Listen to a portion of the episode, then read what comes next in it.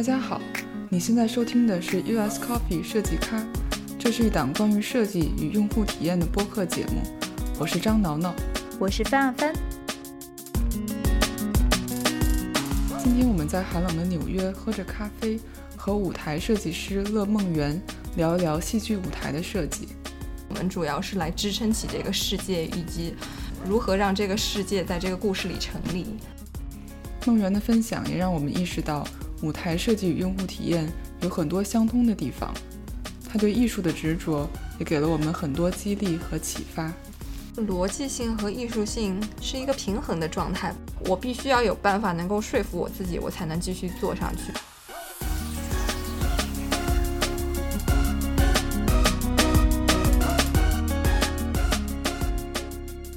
嗯，剧场的设计其实主要分成三到四个部分，一个是舞台的设计、服装的设计、灯光的设计，这三个是比较传统的部分。嗯，当然还有音响的设计，近期又加入一些呃，我们叫 projection design，也就是投影一些高科技的成分在内的设计。基本上每一个是每一个部分是一位设计师来主要负责。我负责的就是舞台的设计，所谓就是我们要先创造一个世界，然后让灯光设计师怎样去，去让这个世界活起来。那些，嗯，服装设计师他们的角色主要是构造人物，他们要琢磨人物的性格特征，而我们主要是来支撑起这个世界，以及如何让这个世界在这个故事里成立。嗯，你对世界是怎么定义的呢？这个世界可大可小，小到可以是一个很简单的具体的景，可是大，我们有一个专业术语叫做 metaphor，就是现现象学，可能可能中文不是那么对应。这个词的意思就是关于这个世界的一个总体的一个纲要性的理解，以及如何去阐释。它可以是一个很抽象的概念。所谓的好坏，其实并没有一个绝对的标准。可是，呃，这个 metaphor 如何去诠释，就是这个设计师最大的一个与别的设计师不一样的地方吧。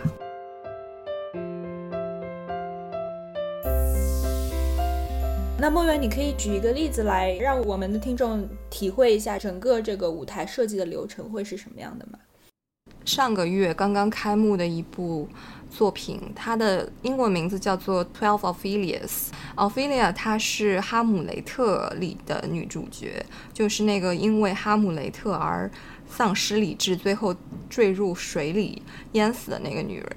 然后这个故事的剧本就是建构在。对哈姆雷特理解的基础上，怎么样从一个女性主义的视角去解释这个故事？因为过往我们经历的男权社会一直都是只知道哈姆雷特，哈姆雷特的故事没有奥菲利亚，它也成立。可是奥菲利亚的故事没有哈姆雷特，是就是一片空白。我们在努力挖掘，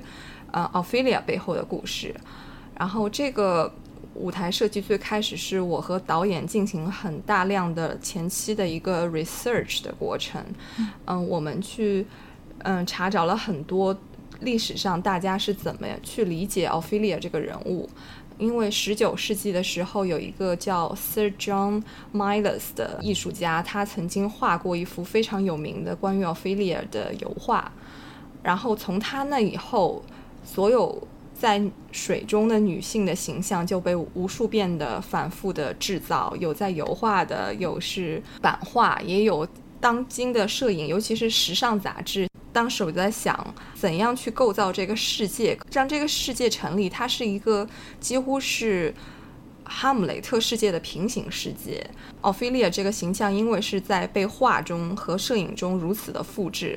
我们可以让观众在走进这个剧场的时候。他看到的就是这样一个已经被刻板定性的形象，然后我当时是在一个圆形剧场里，我把它改成了一个半静默式的剧场，观众在进场前先在圆形剧场外面的一个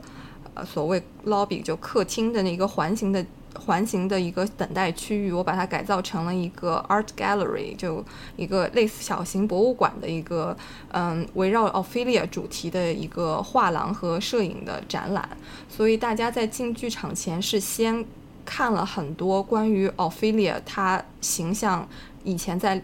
艺术史上的广泛的演绎。然后当他们通过那唯一一扇嗯开启的门进入剧场的时候，看到的是一个巨大的画框里。奥菲利亚躺在水里的形象，所以那一瞬间，这个舞台设计它并不是一个很写实的，说这是一个水边的世界，或者是这是一个呃城堡或者怎样，它是一个很抽象的空间。可是它我想要传递的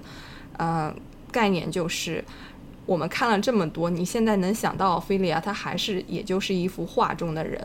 然后整部剧。从头到尾就是围绕着奥菲利亚怎么去打破这个刻板形象。最后，我们这部剧最后一幕，奥菲利亚她把所有衣服脱光了，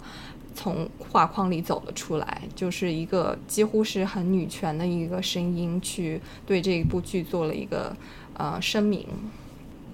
做完这个 research 之后，是怎么过渡到下一步，就是把这个舞台真正的设计出来的呢？尤其是在。面对这么一个抽象的、这么一个流动的一个概念、一个世界，你们是怎么把它呈现在舞台上的呢？我每次和不同导演的合作，合作方式其实都不太一样。嗯，这个导演他是很喜欢直接看到一个立体的空间的，所以没有直接进行一些我们叫做 storyboard，就是画分镜的那些过程，而是我们直接先是搭了一个模型出来。我们其实是想要整个剧场浸没在水里的，有做过很多这方面的尝试。这个呃沉水的容器应该在哪里？如何去设计演员的走位，以及那个相框应该是怎样的一个存在，以及整个剧场是怎么样呼应？我们最后是从剧场里拆了三十多个座位，重新把这个剧场给布置了一下，然后才变成哦最后的样子。所以你们是真的会有水在舞台中间吗？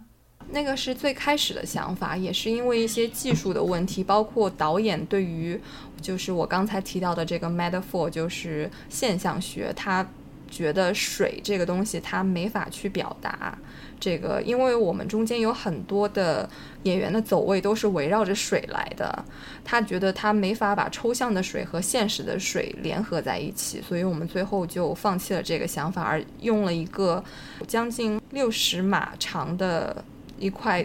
比较透明的布来代替这个水。你们像做这么一个小的模型会需要多少时间？我想象是为了能够快速展现一个想法。呃，所以先做一个小的模型，但感觉，呃，外行人听起来觉得这个也还是一个很复杂的过程。做模型花的时间真的是一个很难估计的事情，它可以很快，也可以很慢。做一个舞台的，我做那个剧场的模型，其实当时花了挺久，因为一般如果是一个黑盒子剧场，就很简单，切一些方形搭起来就好了。可是这个圆形的剧场有很多几何形的东西要做，所以当时剧场的模型还做了一阵。可是实际上的那个里面抽象的舞台的模型，我们当时很快就搭出来了，尤其是。是因为这个导演和我合作的时候，他和我，嗯，都是都是我们在同一个工作室工作，然后他就经常会来到我的桌子上，我们俩一起聊这个概念。可能在我们聊着聊着那一两个小时内，我们就把很快的模型给搭完了。这个模型和这个合作的方式让我想起了，就是作为 UX 设计师，我们也会做一些原型，我可以给产品经理或者是工程师来。就是解释不同页面和不同步骤之间是怎么样转换的。做这个原型之后，会给不同的人去评价、去讨论。你们有这个过程吗？有这个 critique 或者是互相评价和修改迭代的过程吗？我们确实有很多修改的过程，可是它我们不存在一个真实的 critique。我们的修改很多都是因为预算的问题。呃，像我们最开始要进行一个叫做第一次见面的一个形式，就是我展示一个比较完整的设计的概念。从那以后，其实这个概念的导向它是不应该变的，所有的变的都是说我怎样去让我的预算，我我们所谓的预算不只是金钱上，还有劳动力上、时间上以及各种安全性参数上面，完全能够。保证到的情况下的一些可行性，嗯，要必须要在满足这个的情况下不停的去修改。当然，经常会有导演在这所谓第一次预算之后，又有了一些新的想法，那也是我们会就修改模型。但我们所谓的创造的过程，主要还是在于我怎么通过视觉上转移导演对这个剧的理解，去把它给完善。当然，我会听取很多像我们团队的灯光设计师和其他的一些，呃。如果是专业人士的意见，以及包括我们在排练的时候，如果有一些人给我一些小的修改建议，我觉得挺好的话，我也会采纳。但是大的走向，嗯，保证这个故事完整的去一个叙说是不会改变的，还是更接近一个艺术创造吧。所以其实导演是最核心的那个，给你反馈和判断这个设计的走向的人。对，应该可以这么说。我的任务就是把导演对这个剧本的一种文学性的理解，用一种视觉上的语言去呈现。所以基本上还是一个呃，我们叫做 creative team，就是整个幕后的创意性团队的嗯之间的反馈。嗯，我觉得其实就是从你刚刚提到的设计流程中，你有一个小的模型和概念，到真的去实现它，这中间应该还有很多。复杂的东西需要考虑，包括你有什么材料，场地本身的，呃，限制是什么样的，嗯，这中间你就是从这个小的模型到真的把它搭建起来的过程是什么样的？一般会就是提前去看一下这个剧场实际上的一些，呃，物理性的障碍，像我刚才提到的那个圆形剧场，它其实有很多障碍，比比方说它是一个历史。历史保护建筑，所以很多东西都不可拆卸。像我们它，而且它的那个剧场的门框都是用一种非常非常亮的蓝色涂的，所以其实是很明显的一个东西。然后导演当时非常心慌，想。嗯，他不想看到剧场原来有的这些东西，所以他一直提到我怎么样去解决这件事情，包括知道他的一些通风系统不能被覆盖，然后还有一些当然是防火走道这些，就是实际上的物理性的东西肯定先需要了解，然后同时还因为我有很很棒的技术总监支持，要跟技术总监我们在呃我所谓的嗯第一次会面之后的下一个程序叫做 bidding package，就是相当于。于呃一个怎么说竞价的模式，就是让他们去估价我这个做出了模型大概需要花多少钱。我从来没有见过没有超支的设计，所以一般都会需要列一个优先级别的表，就是你觉得这个设计里最重要需一定需要的是哪些，然后根据这个优先次序来决定最后要。舍掉什么，留下什么，怎么样去优化这个设计？虽然说每次都是因为预算的原因会删掉很多东西，但我反而觉得，看大部分设计师做出来最后的结果和他最开始第一版的设计，他的那个概念上并没有很大的出入，只不过是一些细节的东西。这个真的是。很有启发性，因为我特别好奇你们是怎么保证在列出这个优先级，然后舍掉一些东西之后，还能保持原汁原味的设计。因为我也想到，就是在做产品设计的时候，呃，很多时候也是人手不够，或者是需要很快的把这个产品做出来，然后工程师团队或者整个产品需要权衡利弊，然后有一些设计就就需要你把它想一个其他的方式。我觉得最重要的一点就是我刚才提到理解这个 metaphor，就是必须要确保跟导演沟通下来，觉得这个故事叙说中最重要的这个语汇到底是什么？是什么能够让这个故事成立？我基本上修改这个超预算的方案有很多种方式，最简单的肯定是舍掉一些零件。但是也有一些时候是会用一些创意性的方式去把一些很复杂的东西去给解决的，而且这整个过程非常神奇。就我经常会发现，我觉得很简单的东西，往往是花最多钱和时间的，反而是那些很大的，我觉得会花很多时间和金钱去搭建出来的东西，他们其实没有我想象中的花费钱。而且我觉得很重要的是对于这个工厂的能力是必须要有一个期许。像因为我跟那个工厂之前有过比较长期的接触，所以我大概能明白他们告诉我他们有几天的搭建时间和预算，我大致知道什么样的剧是可以做出来的。嗯，当然这个不同的工厂都不一样。那像你刚刚提到的，就是有的你觉得很小的地方，其实反而会很烧钱，有没有什么例子啊？像我刚才说到那个《Twelve of Phileas》那部剧，我当时有一个想法是在舞台中间，因为呃舞整个圆形的舞台和观众之间，它其实是有一点的高度差的。我当时想法是在那一圈全部用镜子铺满，然后因为地上有一些呃坠落的花瓣什么，整个反射整个空间就非常的一个镜像的感觉。然后我就被告知，因为它整个那一圈高起的地方全都是插头，还有一些凹凸不平的地方。如果我也真的要做到那个效果，我需要把所有的搭建我这部剧的时间花在那个上面，所以我们当时只好切掉这个部分了。那你会有一个 Plan B，有一个另外的一个实现方式吗？呃，不是所有东西都可以实现的，但是我就是在想，它关不关乎我。我最后想要去表达的这个概念，是像我觉得刚才说的那个镜镜子的例子，它其实并没有那么重要，因为我当时最重要的还是 Ophelia 怎么在一个相框中，然后躺在水里的这样的一个概念，所以那个所小的小的细节最后只好牺牲掉，但是其实也无伤大雅。那像你们交付设计的时候是怎么交付的呢？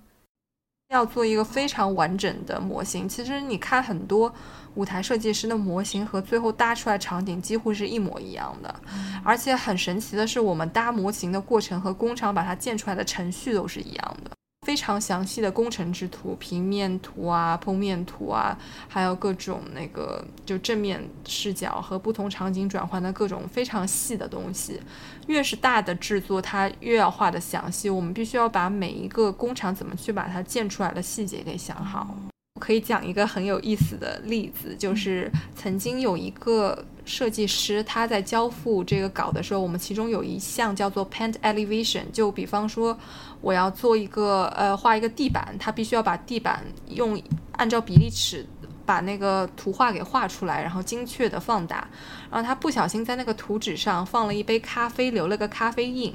然后很好的那个 scenic painter 就是绘景师，他就把那个咖啡印在。在真实的地板上也画出来了，它是真的是要精确到如此。那转场这么一个过程，而不是一个具体的视觉东西在那儿，你是怎么把它交付出来的？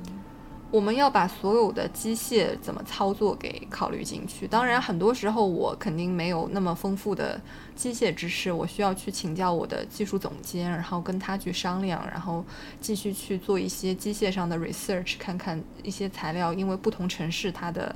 嗯，价位啊，和和一些尺尺寸什么都不太一样。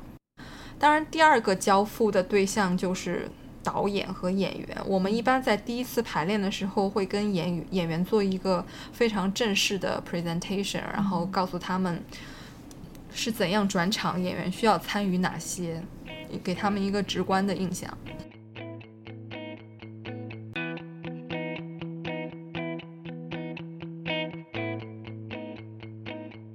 现在有是不是有很多新的科技元素会融入到舞台设计当中呢？啊，是的，现在的科技元素其实，在舞台设计的应用越来越多了，尤其是这几年，嗯，这个 projection design 这个行业其实它也算新兴行业了，刚刚发展起来。嗯，它从一个很简单的投影已经涉及到 VR 领域。其实很多剧，我就可以举几个例子来说。比如说，之前有一个剧叫做《深夜小狗离奇事件》，一部神剧。嗯，这部剧的舞台设计特别棒，呃，Bunny Christie 设计的。嗯，他就用了很多呃灯光和投影的结合，比方说。它中间的主角是一个智商超高的一个数学天才小男孩，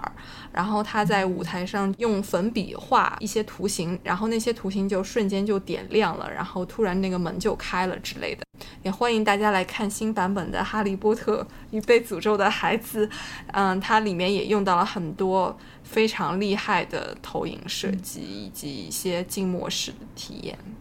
这个剧是你参与了设计吗？呃，我是当时是助理设计过这部剧，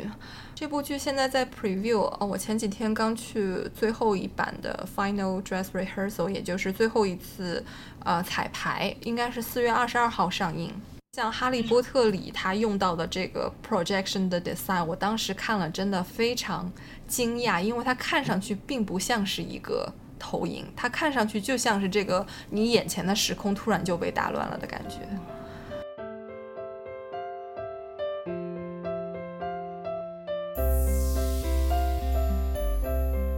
了解了舞台设计的基本概念、过程和技术，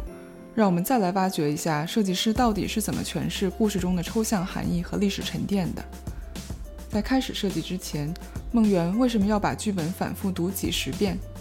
在设计过程中，他和导演以及团队的其他成员又是怎么沟通的呢？像你最前面提到那个 metaphor 的概念。你会在哪一个步骤里去定义这件事情，然后把它糅合到你真正怎么去设计它，就是去实现你的设计呢？它其实，在第一步就出现，这也是我觉得可能是整个舞台设计最重要的一部分，就是读剧本。我一般，我之前做过一些非常难的剧本，我像我之前做的第一部专业的剧，它是根据三个古希腊的故事改编的现代的剧。它是把古希腊一些元素给抽出来，就是如果不理解它原来那些故事的意思，是没法去懂那个剧本。那个剧本我大概看了二十多遍，就是就是想摸透这个编剧他背后的这个 metaphor 到底是在讲什么。还有一个很重要的部分就是和导演的沟通。我和不同的导演如果做同一部戏，做出来的效果一定是不一样的，因为这是基于他们对这个剧本怎么理解，他们想要去去挖掘这个剧本哪一部分。这就是我理解的 metaphor 和他理解的 metaphor 之间的一个交流。我只能非常确定的知道他是想怎样去讲这个故事的时候，我才能做好我的设计。那你会有一些妥协吗？比如说，你对这个 metaphor 的理解是这样的，但是但是你知道这个故事可能这个编剧和导演需要传达另外一种情绪，你会你会放弃自己的想法吗？我经常有遇到我的想法会和其他 creative team 就整个这个创意人员里不同的人之间想法不一样的时候，但是我其实很享受这样的时候，就是能够听到不一样的声音。但这个时候我更想做的是。能够站在他们的角度去想，他们是怎么能够到达他们所理解的 metaphor，然后从他们的角度去推演一遍。我必须要有办法能够说服我自己，我才能继续做上去。如果是他们强行给我加一个我不能说服自己的 metaphor，我是不会去做的。但一般他大家剧场界的人，大家都能够互相通过沟通，能够表达自己的想法。经常是我们给导演怎么去理解这部剧，让他们升华，他们也让我们能更好的去理解这部剧。我觉得这个对我们也特别有启发，因为作为产品设计师，在团队里面面对产品经理和工程师的反对意见，其实我们最需要做，的，也就是像梦圆刚才说的，要站在别人的立场上，了解他们是怎么到达现在这么一个想法的。但我觉得需要有一个开放的心态。嗯，当然也不能就完全丧失自己的这么一个风格。我觉得你说的特别好，就是我我必须要说服我自己，觉得这是有道理，然后我才会去做它。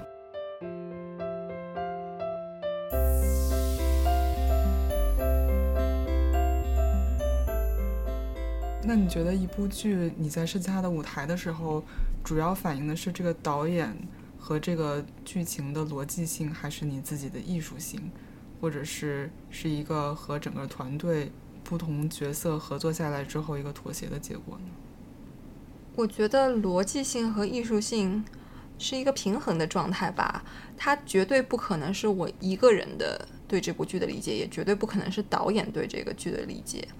嗯，是一种我和导演之间彼此更加去共同去理解这部剧对这部剧的展现有个很强烈的共识的情况下才能做出来的一个剧，所以它其实是一个相互深化的结果。嗯，会不会有跟导演不能愉快的玩耍的情况？有啊，我遇到过各种不同性格、不同思维方式、工作方式的导演。我比较喜欢那些思维比较开放，我不介意大家想法不一样，但是只要能够交流就好了。但是如果是一些非常专制的，然后他能够在你都不能了解到这部剧他到底想表表达的什么的时候，就开始给我强制性的甩一些视觉上的。想法的时候，我是不太能接受的。那你在不能接受的时候，你会怎么样呢？就我真的遇到过一个导演，他是一个对视觉艺术非常专注的导演。因为其实作为设计师，一个非常让人担心的点就是太沉迷于这部剧的美感，他失去了对于这部剧 metaphor 的一个把握。然后，其实导演这个角色应该是抽离于这一切来够。把握这部剧是在向正确的方向走的，可是我当时那个导演他突然是一个非常喜欢研究视觉的人，他其实是脱离了他的职务。那个时候其实我是应该帮助他去回归我们所讨论的这个 metaphor。作为一个舞台设计师和导演的角色是经常互相融合，就有的时候我会做一部分他的工作，他来做一份我的工作这样子。但是我们的目标都是要保证这部剧在一个正确的航道上行驶。我觉得我们自己做设计也是有的时候会太纠结于美感这件事情，但是对于舞台设计来说，这个是 metaphor；然后对于我们这种产品设计师来说，这是商业价值、产品价值或者用户价值。嗯，这些东西其实是高于美感的。聊了这么多舞台设计过程和团队合作，不知道有没有引起你的共鸣？不同领域的设计有很多共通之处，希望梦圆的分享也可以对我们产品设计师有一些启发。下期节目，让我们继续听一听梦圆是怎么收集灵感，怎样亲身体验角色和故事的精神，怎么设计观众与舞台的互动，还有很多很多对设计和成长的思考。